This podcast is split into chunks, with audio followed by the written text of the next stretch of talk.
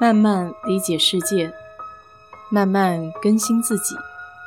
一路人生，要去开心，要去期待，要去热爱。我是 DJ 水色淡子，在这里给你分享美国的文化生活。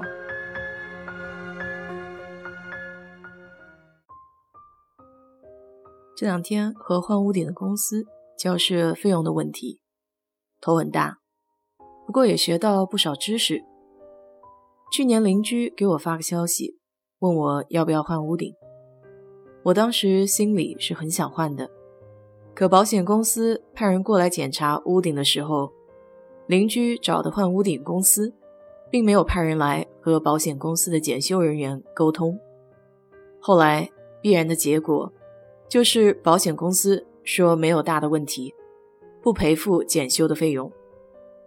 这换屋顶其实还挺有讲究的，因为保险里有一条是冰雹、飓风等自然灾害造成的损失，保险公司会承担相应的费用。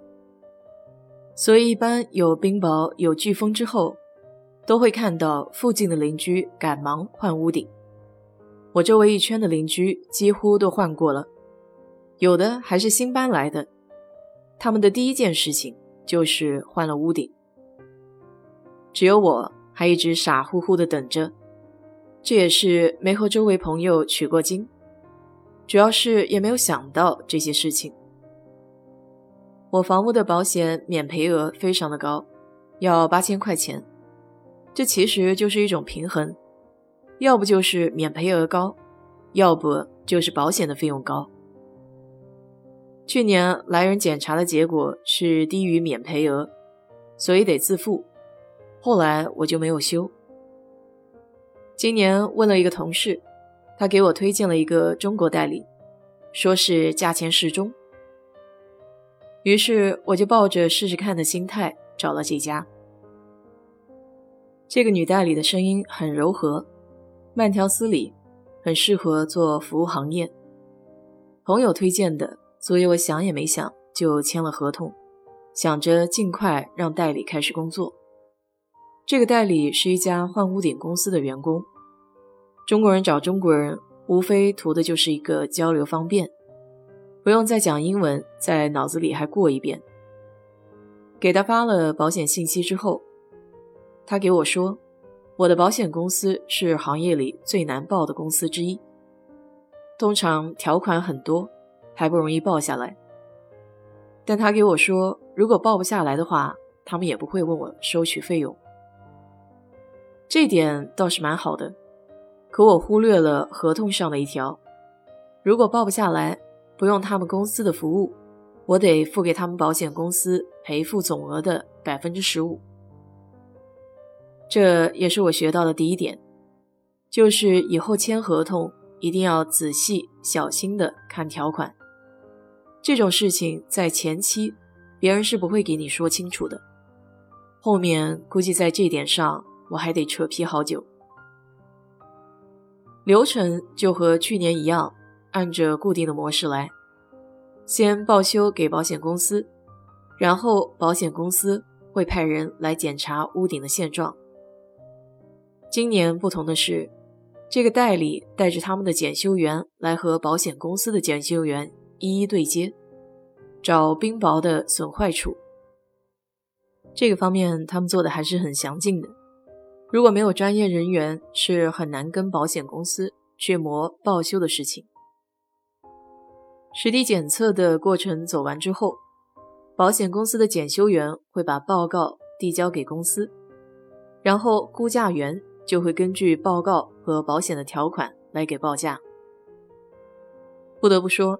大一点的保险公司效率还是要高一些。没过多久，就有一位叫 Jennifer 的估价员电话联系了我。他在电话里梳理了一下总价和被扣掉的部分，可电话交流没有报告在手边，我听得也不真切。他很着急，想要当天就落实。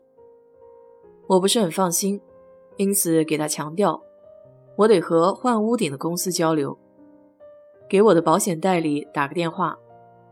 我需要这个估价员给我一天的时间，所以让他把报价以邮件的方式发给我。这不发还不知道，一看搞了二半天，总估价虽然是一万五，但最后七扣八扣，到手也只有两千多了。其中有一条非常的让我生气，说我的屋顶超过十五年，所以一个叫 recoverable depreciation。可修复的折扣不能给我，光那一项就有五千多块。这也是我学到的第二点：屋顶并不是时间越长，保险公司赔的就越多。我带着情绪打电话给我的保险代理，说每年付那么多保险费，临到要修屋顶了，却只赔付了这么一点儿，这让我怎么修呢？保险代理也是一脸无奈。说这个规定是近几年刚改的，屋顶超过十五年，这个赔付项就拿不到。他还对比说，别的保险公司现在都已经改成十年了。尽管他不能修改我的估价，但他给我保证，这次换过以后，如果下次需要换的话，一定可以赔付多一些。我说呢，难怪别人搬新家，第一件事情。就是换屋顶，只能说吃一堑长一智吧。我回头再找修屋顶的公司，那边给我的报价是一万四，也就是说，给了保险赔付的钱，自己还得从腰包里付一万一，这简直就是贵出天际了。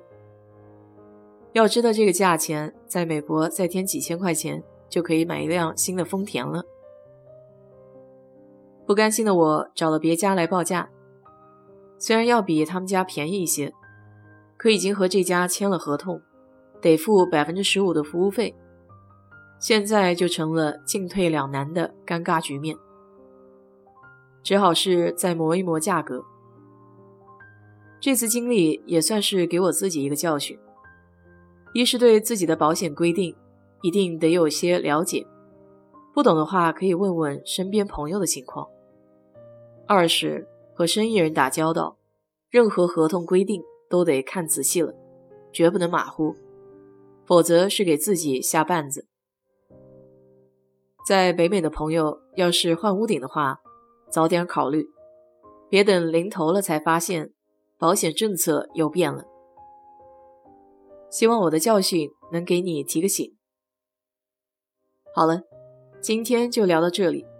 如果你对这期感兴趣的话，欢迎在我的评论区留言，谢谢。